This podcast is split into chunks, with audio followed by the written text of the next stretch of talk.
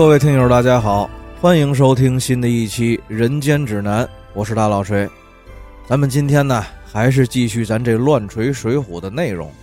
那么上次呢，咱们说到二路援军大帅行政阵亡，吕师囊呢和其余的六名统治官率部退出了丹徒县，弃城南逃至常州。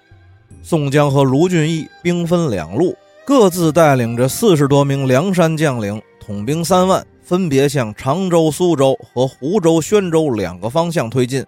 咱们先说宋江领兵向常州进发，途中呢得到了之前派往焦山方向去寻找和联络石秀和阮小七的同威同猛回报，说石秀和阮小七在扬子江边夺了一条小船，到江心的焦山寺去打探消息。这焦山寺的主持老和尚呢，得知来人是梁山好汉。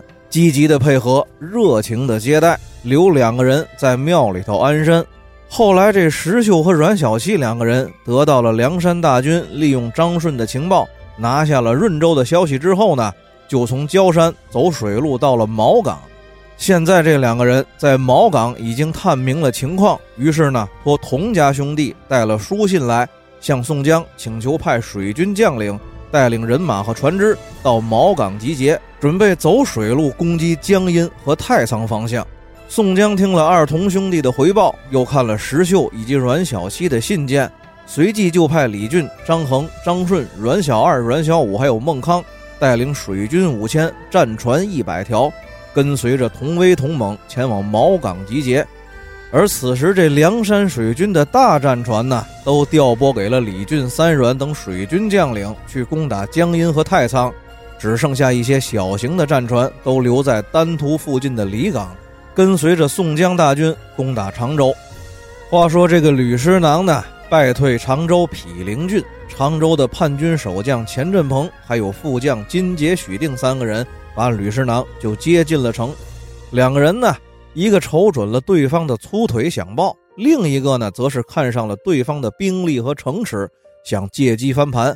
当下是一拍即合，于是这个钱振鹏呢，表示自己愿意为吕枢密的马首是瞻，出兵出力，帮吕师囊收复丹徒、润州两处失地，把宋江的部队打回江北去。而这个吕师囊呢，也是拍着胸脯子向钱振鹏许愿。等到退去了梁山的人马，收复了失地，就在方腊的面前保这个钱振鹏加官进爵，平步青云。当天晚上，钱振鹏设宴款待了吕师囊，不必多说。咱们呢，再说宋江率部向常州方向推进，由关胜、秦明、徐宁、黄信、孙立、郝思文、宣赞、韩涛、彭起、燕顺、马林十一名将领统领的三千精锐先锋部队。已经抵近了毗陵郡，吕师囊闻信，就派主将钱振鹏和英明、张进仁、赵毅、沈辩、高立可、范畴七名将领，带领着五千人马出城迎敌。当时双方的人马列开了阵势，两军对垒。钱振鹏拍马舞刀迎战关胜。这个钱振鹏呢，倒是也有点真本领，在关胜的马前走了三十多个回合之后，才逐渐的气力不支。这叛军阵前的赵毅和范畴两个人见状，双双出马来接应钱振鹏，又被黄信和孙立两个人拦住了厮杀。城头观战的吕师囊一见赵毅、范畴也渐渐的落于了下风，急忙派金杰和许定两个人出城助战。梁山阵前的韩涛、彭起呢，又分别迎住了金杰和许定。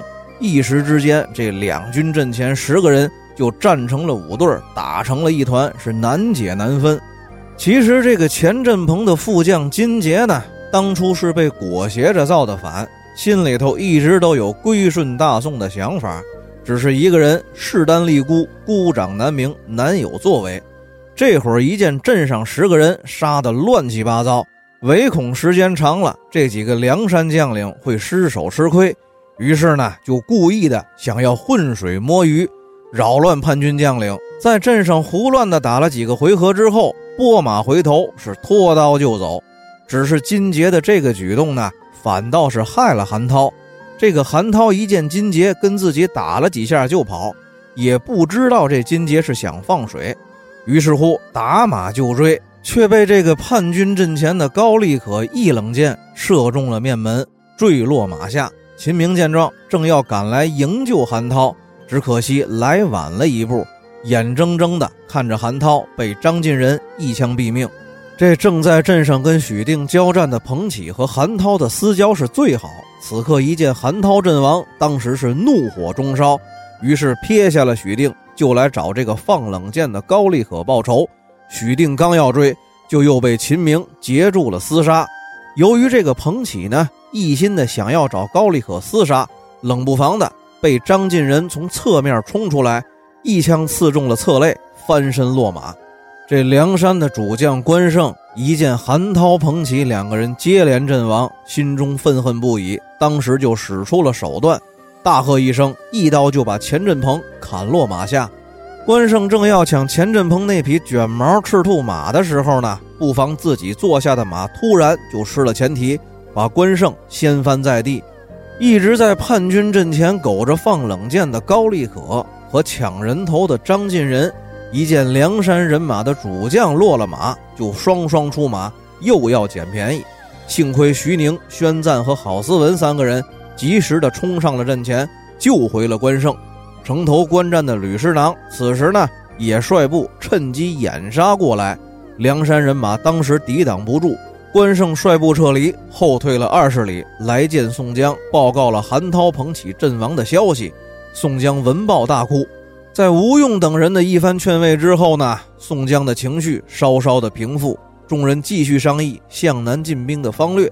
第二天，宋江命令马步三军和水军船队一起出发，打着表示哀悼的白色旗帜，梁山队伍从上到下，个个身上都替这个韩涛和彭起带着笑，水陆并进向常州方向推进。李逵和项冲、李衮、鲍旭四个人带领着部下五百名标枪短刀藤牌队作为先锋。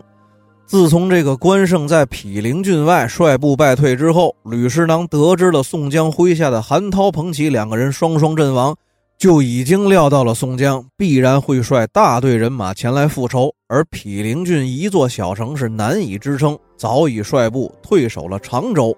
虽然说毗陵郡一战损失了主将钱振鹏，这个吕师囊呢，倒也不怎么担忧。正好将来呢，也省得还这个愿。而且常州是城高池深，工事坚固，粮草充足，易守难攻。于是呢，就在城里一边给苏州的三代王方茂写公文报信儿一边给方腊写奏章求援。这吕师囊送给方茂和方腊的公文奏章是刚刚送走，就有城上的兵丁来报说，梁山人马兵临城下，将至壕边，为首的是一个光着膀子的黑大汉，身后还跟着五百多藤牌标枪短刀队，手里端着两把车轮板斧，正在城外头骂街。看旗号是黑旋风李逵。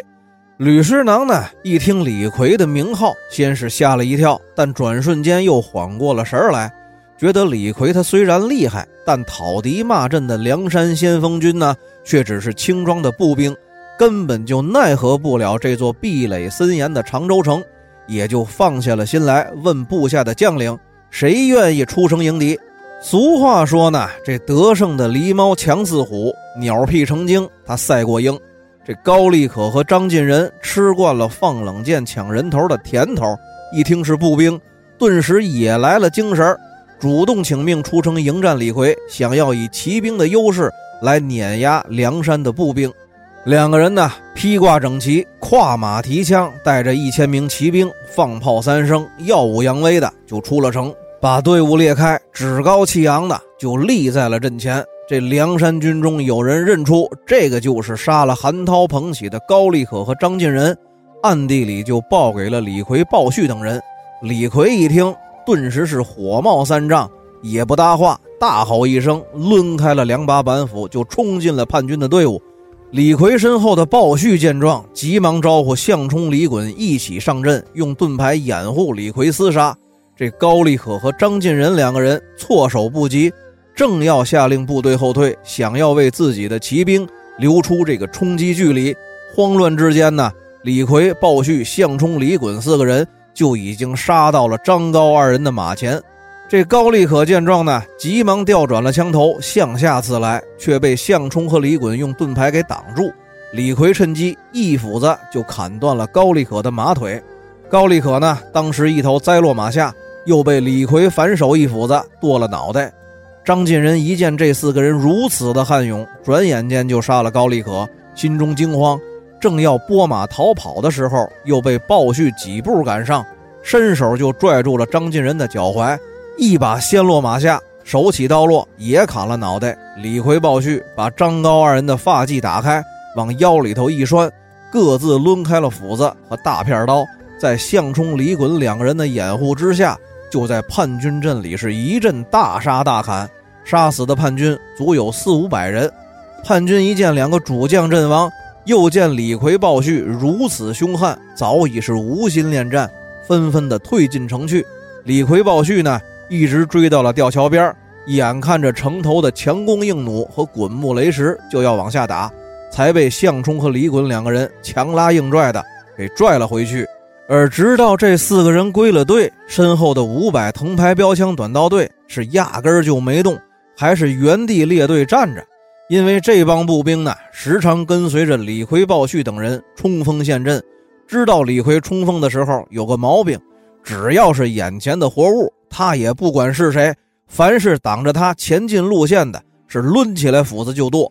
刚才李逵嗷嗷一嗓子冲了出去，后头的项冲和李衮只顾掩护李逵，也没下令一起动手。所以说呢，谁都没敢动。几个人收拢了队伍，李逵和鲍旭分别拎着高立可和张进仁的脑袋，正要收队回营。宋江的后队大军也刚好赶到，于是呢，就带着两颗人头进营报捷。营里呢，当时就有人认出来，这就是杀害韩涛、彭起的两个叛军将领，赶忙就报给了宋江。宋江闻信是惊喜交加，就在大营里头又摆设了灵堂，用高丽可和张进仁的人头祭奠了韩涛、彭起两个人，又在灵前哭了一抱，随后就放倒了白旗，给李逵、鲍旭记了功、发了奖，就命令全军部队在常州城外安营扎寨。话说这个吕侍郎呢，在城里头也收到了败回城里的兵丁校尉回禀，说梁山四个步兵头领悍勇异常，只凭四个人就冲散了己方一千人马。高立可和张进仁也命丧疆场，把这个吕师郎听的是头皮发麻，急忙就和金杰、许定以及自己部下仅剩的四个统治官商议退敌之策。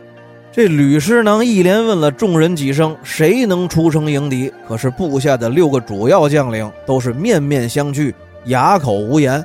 常州城原有的几个偏副将佐，在城头把张高二人丧命的过程，也是看了个满眼更是连扁屁也不敢放一个。吕师囊正在无奈之际，守城的校尉又来报，说宋江的大军到达城外，安营扎寨，全军分三面围了常州城。在城下是擂鼓摇旗、呐喊叫阵，请吕枢密早做打算。吕师囊闻报，只得先命令众将各自带人上城，严防死守。众将散去之后呢，这个吕师囊自己在帅府的后堂是前思后想，也是无计可施。于是呢，找来了心腹近人，暗地里头传令，让卫队整装待发，带好干粮，时刻待命。不行，咱就弃城南逃。咱们再说这个钱振鹏麾下的副将金杰，当天回到了家里，是唉声叹气的，跟老婆秦玉兰说了当天张高二人在城外命丧疆场的经过，以及目前宋江大军压境、三面围城的事情，担心这个常州城一旦沦陷，恐怕城中无数的百姓和自己的一家老小都会玉石俱焚。夫人秦玉兰呢，却是个有主见的女人，当时就劝金杰归顺朝廷。让他找机会暗地里和城外的宋江联络，说定了里应外合的暗号，让宋江做好准备。来日里主动请战出城的时候，让金杰在阵前假装败阵，把梁山大军带进常州城就行了。金杰闻言依计而行，当天在家里就详细的写好了一份和宋江约定阵前归顺、里应外合、县城请降的书信，暗自的带在了身上。第二天呢，吕师囊召集众将开会，确定了固守常州，等待苏州援兵的方针。分别派英明、赵毅把守东门，沈辩、范畴把守北门，金杰把守西门，许定把守南门。当天晚上，这个金杰趁巡城的机会，就把书信绑在了箭上，掰断了箭头，在城上往西门外的梁山营盘射了过去。这梁山营里的巡夜兵丁捡到了信件之后，急忙就报给了负责围堵常州西门的鲁智深和武松。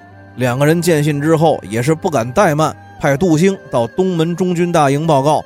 宋江和吴用闻报，又看了金杰的信件之后，大喜过望，马上就传令召集众将开会商讨行动的细节。如此这般一番安排之后，众人散去，各自准备，不必多说。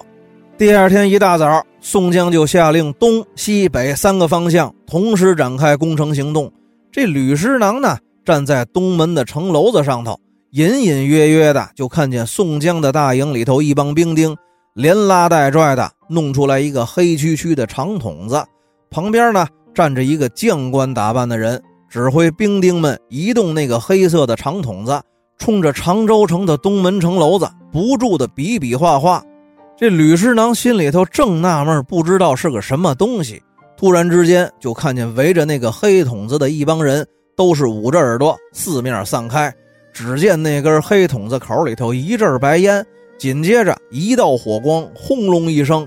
这东门城楼的一角就被轰塌了半边，吕师娘这才明白，那个黑色的长筒子，它就是传说中的炮。当时呢，也是顾不得体面，急了滚蛋的就跑下了城楼，命令四门守将出城退敌，优先攻击梁山的炮兵阵地。北门的沈辩、范畴两个人首先带兵出了城，关胜呢，骑着钱振鹏留下的那匹卷毛赤兔马，在东门外耀武扬威。做事要迎战范畴，这两个人刚要动手，西门的金杰也率部赶到。孙立呢得了宋江的指示，出马和金杰交战。两个人马来马去的假打了三五个回合，金杰喊了一声“好厉害”，是拨马就走。孙立见状，一马当先，身后跟着早已做好准备的燕顺、马林、鲁智深、武松、孔明、孔亮、施恩、杜兴等人一起追赶而来。金杰呢？故意控制速度，让孙立等人追了一个马头衔马尾。城上控制吊桥的叛军兵丁啊，根本就没有机会升起吊桥。孙立和武松、鲁智深等人随后是长驱直入，就冲进了西门。常州城的老百姓被这方腊的叛军呀，是祸害了好几年，早已是怨声载道。现在一听说宋军进了城，都举着菜刀、扁担和顶门杠，是出来助战。时间不长，西门的城头就竖起了宋军的旗号。范畴、沈辩一见西门有变，想要回马进城救援。左翼冲出了王英和扈三娘两口子，右翼冲出了宣赞、郝思文。范畴、沈辩两个人是双双被活捉。宋江、吴用下令大军进城，肃清顽抗的残敌。吕师囊早就带着许定和几个心腹的卫士从南门逃走了。赵毅躲在老百姓的家里，也被百姓绑了，押到了宋江的面前。英明死在了乱军当中，脑袋也被梁山的兵丁割了，送来请功。宋江进了常州城旧有的州府衙门之后，下令收拢了部队，出榜安民。常州城的老百姓们扶老携幼，都来州府衙门拜谢宋江。宋江一番好言安慰之后呢，也没有难为常州的百姓，允许恢复大宋良民身份。梁山众将也都各自归了队，前来报捷请功不提。随后呢，宋江就在州府衙门接见了金杰，自然又是一番大加赞扬，摆酒宴庆功。然后就派这个金杰带着公文押送范畴、沈辩、赵毅三个人到润州张昭讨的面前听候发落，并亲笔替这个金杰写了一封推荐信，派腿儿快的戴宗事先送给了张昭讨。张昭讨见了金杰，收了范畴、沈辩、赵毅三个叛军将领，又事先看过了宋江的推荐信，心中大喜，赏赐了金杰之后呢，就把金杰留在了副都督刘光世的身边当差。后来这个金杰跟着刘光世是屡立战功，大破金国四太子金兀术，官职一直做到了亲军指挥使。后来在中山郡为国捐了躯。咱们闲话少说，单说这个张昭讨命人把范畴、沈辩和赵毅三个叛军将领押出了辕门，斩首示众之后，派人送了大批的酒肉和财物到常州犒赏了三军。宋江命令部队在常州城暂时休整期间，就派戴宗去宣州方向和卢俊义部交换情报、沟通信息。戴宗离队之后呢，就有前哨的侦察部队回报说，吕师囊率部南逃至无锡，会合了苏州的援兵，又有反扑常州的意图。宋江闻报之后，马上就调关胜、秦明、朱仝、李应、鲁智深、武松、李逵、鲍旭、项冲、李衮。十个马步军将领统领一万人马向南出发迎击吕师囊。咱们再说戴宗从宣州方面和柴进一起归来报捷。宋江看了柴进带来的公文之后，又问起了详细的战况，这才知道方腊部下的宣州经略使嘉余庆手下有李韶、韩明、杜敬臣、鲁安。潘俊和程胜祖六名统治官，卢二哥攻打宣州的时候，这个嘉余庆派手下六个统治兵分三路出城。卢二哥呢，也把人马分成三路迎敌。中路是呼延灼和董平，分别和李韶、韩明交战。董平两枪刺死了韩明，李韶带领叛军中路人马大败而归。左翼呢是林冲和索超，分别迎战杜敬臣和鲁安。林冲走马三个回合就把杜敬臣挑落马下，索超也劈死了鲁安。我军左翼大胜。右翼是张青迎战潘俊，穆弘对战程胜祖。张青交马一合，扬手一石子儿就把潘俊打落马下。副将李忠赶上去杀了潘俊。程胜祖见状逃回了本镇，带队溃退。这一场交战呢，梁山人马连胜四将，叛军退回了宣州城，坚守不出。这卢二哥本来要一鼓作气乘胜追击，拿下宣州城，当时就命令众将展开了攻城行动。兄弟们刚赶到城门边，冷不防这城上的叛军扔下来一片磨盘，郑天寿兄弟不幸被击中身亡，城头上呢顿时是箭如飞蝗。曹正和王定六两个兄弟不慎中箭，伤势虽然说不重，但是万万没想到啊，叛军是如此的歹毒，那些个箭矢。都是喂过了毒药的。曹正和王定六刚回大营，就不幸毒发身亡。卢二哥一见连着损失了三个兄弟，大发雷霆，下令全军连夜攻城。当天晚上就击溃了常州城防的薄弱环节，从东门攻陷了宣州。叛军将领李韶死在了乱军当中。嘉余庆率领残部出了南门，向湖州方向溃退而去。程胜祖不知去向。宋江起初呢，听的还是满脸兴奋，但是听到了后边，越听脸色越难看。当听到又损失了郑天寿、王定六和曹正三个兄弟之后，不禁是失声痛哭，哭着哭着，咯儿喽一声就抽了过去。众人见状是急忙一通的忙活抢救宋江，又是掐人中，又是捶打后背，抹擦胸口，就差灌大粪。一番折腾之后呢，宋江悠悠醒转。睁开眼看了周围的众人，摇摇头，长叹一声，说道：“我看呀，咱们这回要完。自从渡江以来，这才打了三仗，就损失了我八个好兄弟。”说完呢，依旧低头垂泪不语。吴用见状，连忙就劝慰宋江说：“既然咱们兄弟当初大结义的时候，天降石碑上头的天书符文写着咱们哥们儿都是天星下界，所以说呢。”现在这个结果也都是兄弟们个人的天命如此，而且呢，这俗话说得好，瓦罐难离井口碎，大将总要阵头亡。咱们既然行军打仗，也就难免有个生死胜败。再说了，兄弟们呢，也都是为国尽忠，死得其所。公明哥哥，您请放宽心，走了的哥几个其实都是回天庭复命去了。兄弟，我知道，公明哥哥您心里头也难受。可是兄弟几个呢，也没有白死。咱们渡江以来，可是连续的攻克了常州、润州和宣州三个重镇。哥哥，您现在说这个丧气话，这不是长敌人的锐气，灭自己的威风吗？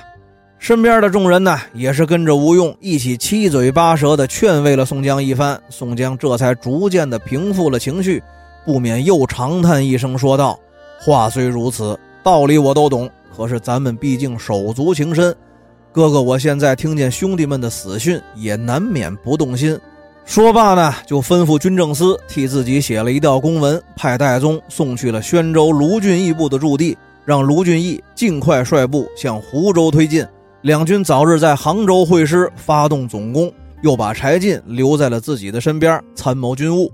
咱们呢放下宋江这边和卢俊义互通消息，准备两路人马同时向南进发不提。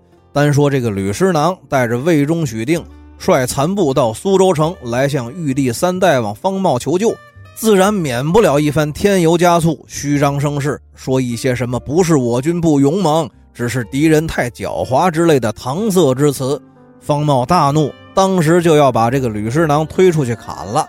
多亏魏忠、许定两个人一番求情，方茂这才饶了吕师囊一命，又让这个吕师囊戴罪立功，给了五千人马作为先锋部队，自己要御驾亲征，随后策应。吕师囊只得拜谢了方茂的不斩之恩，披挂整齐，手持丈八蛇矛，点了五千人马先行出发。话说这个玉帝三代王方茂轰走了吕师囊之后呢，就传令手下八个最得力的八标记大将军。是飞龙大将军刘运、飞虎大将军张威、飞熊大将军徐芳、飞豹大将军郭世广、飞天大将军乌福、飞云大将军苟正、飞山大将军真诚、飞水大将军昌盛，准备兵刃马匹，盔铠甲胄，跟着自己御驾亲征。这个玉帝三代王方茂呢，也是亲自披挂，手持方天画戟，统带着中军，马前是八标记。背后是整整齐齐三十二个副将，带领着五万人马出了昌河门，向北进军。吕师囊和魏忠、许定带领五千先锋军，已经过了寒山寺，扑向了常州。